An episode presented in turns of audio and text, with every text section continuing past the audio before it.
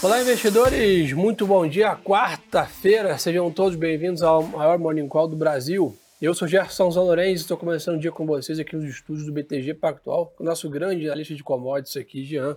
E aí, Olá, Gerson. Pessoal, bom dia. Tudo certo. Vamos lá, turma. Começar aí tradicionalmente no mercado internacional, que a gente tinha comentado com vocês, né? Hoje a agenda começa, esse kickoff de agenda mais carregada no mercado internacional. Hoje temos aí 10 e meia da manhã, PIB do quarto TRI, né, e o ano fechado de 2023 nos Estados Unidos.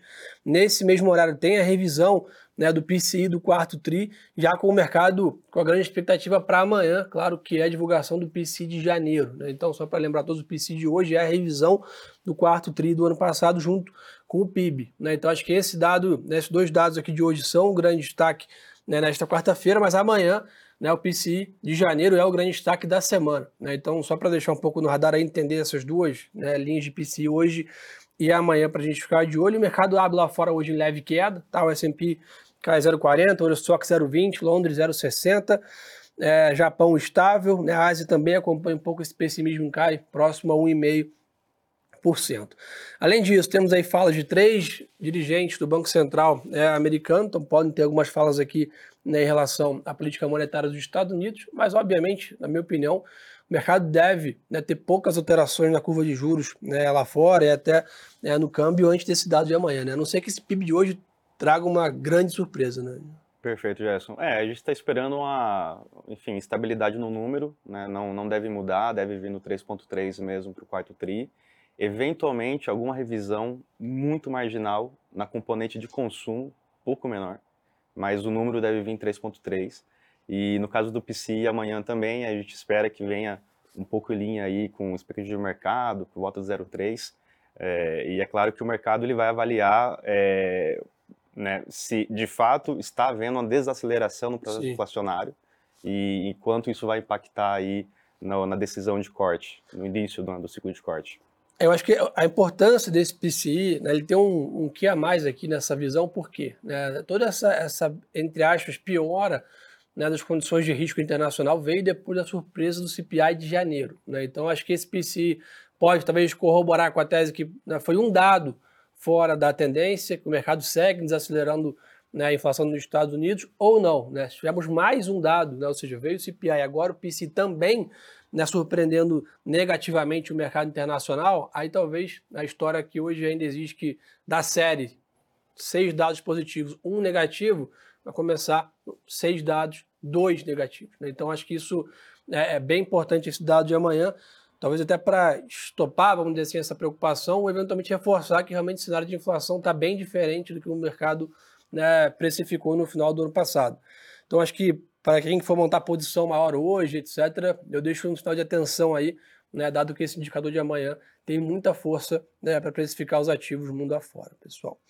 Então, bolsas em leve queda, dólar ganha um pouquinho de força, 0,20 de alto, 10 anos tem um leve fechamento de taxa aí a 4,29, aqui a Treasury dos Estados Unidos. Petróleo, 1% de queda, mas ainda, né, já passa a semana, toda vez que você tem vindo por aqui, o petróleo ainda bem comportado nesse patamar de 80 e baixo dólares, né? O Brent, principalmente. Né? Perfeito, Gerson. É, assim, o, o, o, news né, mais recente é, tem sido uma preocupação com relação à extensão dos cortes da, da OPEC. Então, a princípio, esses cortes eles devem é, perdurar até o final do primeiro TRI. Mas há uma perspectiva de que isso seja estendido até o final do segundo TRI e, eventualmente, para todo o ano. E, e é claro que, se isso acontecer, a gente tem um balanço um pouco mais apertado. É, agora, toda essa, esse, essa disrupção né, do, do, fluxo, tanto no Mar Vermelho quanto no Canal do Panamá, que a gente fala pouco, mas é muito relevante, isso tem é, provocado uma reprecificação relativa de, de petróleo. Então, a gente fala muito do Brent, do WTI, mas a gente tem uma série de petróleos, né, uma série de grades que são negociados no mundo, e, e é a isso que eu me refiro, né, preço relativo. Então, por uhum. exemplo, o petróleo com origem no Oriente Médio, ele hoje é, ele tem mais, ele é mais competitivo do que o petróleo com origem no Golfo do México, nos Estados Unidos, né? ou o petróleo que vem da Rússia, dos Urals, etc. É, o prêmio também é, para você receber o petróleo na Europa e na Ásia tem se elevado muito. Né? E aí tudo por conta de aumento do frete, aumento do custo de seguros. Né? Isso tudo é aquilo que a gente dizia que o conflito estava mal precificado. Né? E agora começa a aparecer no preço através do basis, né? E, e também dessa mudança relativa aí no, nos preços competitivos. Boa. E por um outro lado, turma, a gente até comentou com vocês aqui ontem, né? Apesar do petróleo estar tá, sim nessa, nessa lateralização de preço, o minério não. Né? A gente segue nessa tendência aqui, tem um fevereiro bem difícil né, para o minério. Ontem teve um tombo de 4%, hoje cai mais 1,20% aí em Singapura né, a cotação, se aproxima de 115 dólares aqui a tonelada é, do minério. Aqui, né, após ano novo uhum. né, lunar ali, a gente viu o mercado talvez elevando um pouco do pessimismo em relação à demanda da China. Né? Exato. Tinha essa, essa perspectiva que o retorno do, do feriado é, desse algum impulso, né? É, mas assim, olhando o copo meio cheio, é, a gente em janeiro teve um volume de importação bem forte ali na China. Então a China ela importou mais ou menos o mesmo quantum do final do ano passado. Tá. E quando a gente compara janeiro contra janeiro, no year over year, é, o volume ele é muito superior a janeiro de 23. Então segue né, com um ritmo de importações bastante forte. Os estoques, porém, eles estão é, já no nível um pouco mais elevado. De novo, a gente passou 23 é, né, como um ano de é, reestoque para a China em todas as commodities, não foi diferente para o minério. E agora o que pesa realmente é o, é o lado da confiança esse tem sido o grande jogo aí no, na China, né? Confiança do, dos consumidores em especial, mas do mercado como um todo. Boa. E pessoal, o grande destaque do dia, né, sem dúvida, é a performance do Bitcoin. O ativo sobe aí próximo a 4,5%, 59.300 dólares aí, flertando com 60 mil dólares, impressionante a performance do Bitcoin, né? A gente saiu há pouco tempo aí, o Bitcoin estava lateralizado a 28 mil dólares, ficou nesse patamar aí por quase uns três meses aí no ano passado. E desde que começou a ganhar mais corpo a história né, de apetite a risco internacional e a aprovação dos ETFs de Bitcoin nos Estados Unidos, foi praticamente né, um movimento único aí para os 60 mil dólares. Né? Eu acho que a gente, a nossa visão é muito construtiva aqui para os ativos digitais, né? não só o Bitcoin, né, como as demais moedas. O mercado ganhou muita maturidade nos últimos anos, né? criou regulamentação e vem se tornando cada vez mais um ativo né, dentro dos portfólios e é cada vez mais uma tecnologia adotada, vamos dizer assim, né, pelas companhias e junto com questão de AI acaba trazendo aí né, blockchain, ou seja, tech, né, tecnologia. A gente fala muito sobre aqui né, a questão da performance do Nasdaq, do S&P, está muito concentrada no setor de tecnologia. Isso tudo corrobora também para a tese de inovação na parte de moedas né, e operações transacionais também. Então acho que é importante ressaltar isso. O BTG tem plataforma de negociação de cripto, só entrar na mesma plataforma que você compra hoje ações, renda fixa, fundos e negociar toda a parte hoje de ativos digitais. Né? Então, as principais moedas, entre em contato com seu assessor se tiver alguma dúvida, se não, né, se auto atenda, vamos dizer assim, na plataforma e tenha no seu portfólio também os ativos digitais aqui. A gente fala muito do Bitcoin como é o grande destaque, é o mais líquido, mas tem uma gama grande aí de, de tecnologias né, à disposição.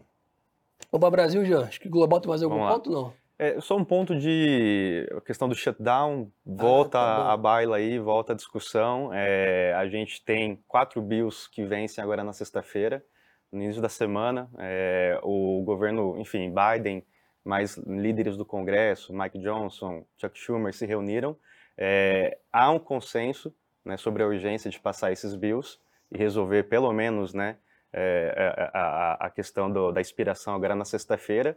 Fica, porém, uma discórdia ali em relação ao funding da Ucrânia. Né? Então, o Schumer, ele, ele frisou bastante isso. Se os Estados Unidos não aprovar esse pacote, provavelmente a Ucrânia ah, perde o conflito. Né? E aí a Rússia sai vencedora, etc. Esse é um problema é, geopolítico da, da maior ordem.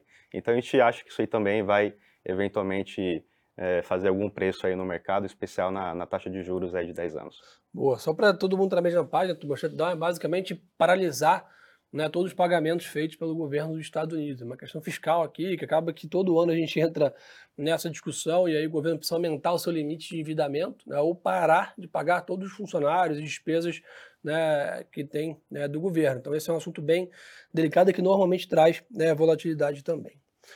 No Brasil, vamos lá, tem para a gente ficar de olho aqui. Ontem, quem né, perdeu o mercado IPCA 15, né, a divulgação veio abaixo do que o mercado esperado, isso trouxe um grande alívio para o mercado de juros e garantiu a performance da Bolsa. Né? O mercado né, vinha também acompanhando um pouco essa pior do mercado internacional para juros, né, precificando ali menos que era de juros aqui no Brasil, ou uma redução né, antecipada do ritmo de corte. Né? Esse PCA, de 15, PCA 15 ontem deu né, um fôlego aqui para as expectativas de queda de juros aqui. Agora há pouco sai o GPM também, mostrando uma queda de 0,52 em fevereiro, né? ou seja, segue o processo de desinflação é, aqui no Brasil. E a agenda de hoje né, tem uma agenda de dados, né, arrecadação de crédito divulgada pelo Banco Central às 4 horas da tarde. Mas, sendo bem sincero, uma agenda fraca né, aqui no Brasil na parte macro, sem dúvida. Né, vamos acompanhar esse PIB dos Estados Unidos aí, 10 e meia da manhã.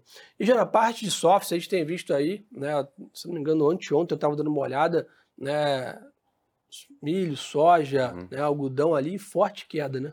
Verdade. É, o milho na sexta-feira teve um, um price action um pouco particular, né, caiu aí, né, dependendo do contrato que você olha, 4%, quase 5%. É, não teve nenhum trigger de, de, fundamento específico, explícito.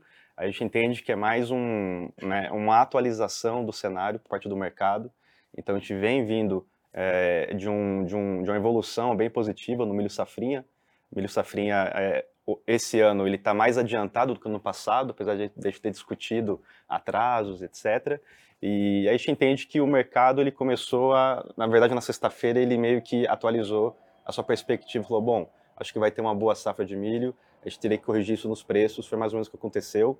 Uh, no soja, segue caindo também, né, vai criando-se essa, essa, é, essa concordata aí no mercado de que existe é, é, excesso de produto, existe uma demanda um pouco mais enfraquecida, Sim. a China que não não está presente no mercado, pelo menos até agora.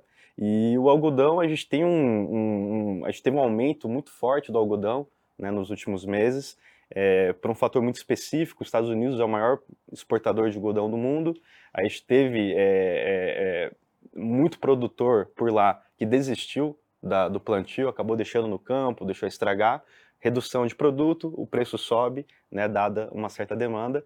A gente acredita que esse preço ele deve recuar é, de forma um pouco mais pronunciada, conforme a gente caminha para outubro, outubro para frente, que é quando a gente tem uma, uma, segunda safra nos Estados Unidos. Ali a safra do algodão é um pouco por região, no norte, no, no, no centro mais ou menos. Então a gente entende que esse preço em algum momento deve cair, mas por hora ele está apertado, ele está elevado devido a um aperto ali do, da, da, enfim, dos estoques disponíveis. Boa. E aqui no Brasil, turma, indo para Brasília, né, passando as notícias de lá, é, o presidente Lula assinou é, uma medida que revoga né, a questão da remuneração da folha de pagamento em 17 setores e agora o tema vai ser tratado como um projeto de lei. Né? Essa notícia a gente já vinha circulando já há alguns dias, né, que deveria acontecer por isso, mas por essa, dessa maneira e seguiu aí ontem né, nessa, nessa assinatura.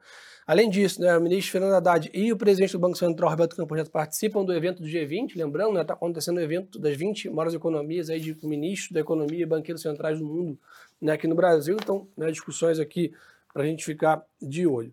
E além disso, tem um parado de balanço está bem aquecido aqui no Brasil. Né? Hoje temos aí resultado da Suzano, PagBank, CIA, Odontopev e Ultrapar. Saíram o resultado da Endy né? e o Grupo Porto também divulgando seus números. Né? A Gol reúne hoje acionistas para uma assembleia que vai ratificar né, a decisão de pedir o Chapter 11 nos Estados Unidos, que é basicamente a recuperação judicial né, por lá. Então segue aqui as notícias aqui em relação à tentativa de recuperação né, operacional econômica da Gol. Turma. Jean, mais algum ponto aí, meu caro? É, Gerson, só um ponto sobre o PCA 15, é, apesar de ter vindo abaixo da expectativa de mercado, veio abaixo do nosso número aqui no BTG, a composição ainda é um pouco crítica, né? Você tem uma, uma difusão ali no, no em serviços, é, há uma preocupação com relação à inflação de alimentos, Sim. agora menos em relação ao milho, e aí o milho é muito importante porque entra na, na alimentação de bovinos, né, porcos, etc., acaba né, difundindo bastante, menos sobre o milho, e uma preocupação ainda com relação ao arroz, feijão né, e outras culturas aqui no Brasil que sofrem muito mais, são muito mais sensíveis ao clima. Né? Mas é, justamente o, o, esse dado do IPCA 15 de, né, que saiu ontem, ele surpreendeu para baixo o mercado, por conta especial do né, milho, por exemplo, na originação está mais barato, isso em cadeia vai, vai aliviando pressão inflacionária. Então só esse ponto aqui, né, um pouco vindo do agro aí. Boa, turma. Então acho que o zoom do ópera é esse. Quem quiser mais conteúdo, aproveita e me segue lá no Instagram também, Gerson Zanorense. Compartilha o nosso Morning Call e mais de mil pessoas ao vivo com a gente nessa manhã. Compartilha nossa live e crescer esse nosso grande encontro. Posta a gente aí, marca, né, para spread the news aí do mercado financeiro. Obrigado pela super audiência novamente, uma boa quarta-feira de negócios. E lembrem-se, turma, que o melhor ativo é sempre a boa informação. Um abraço.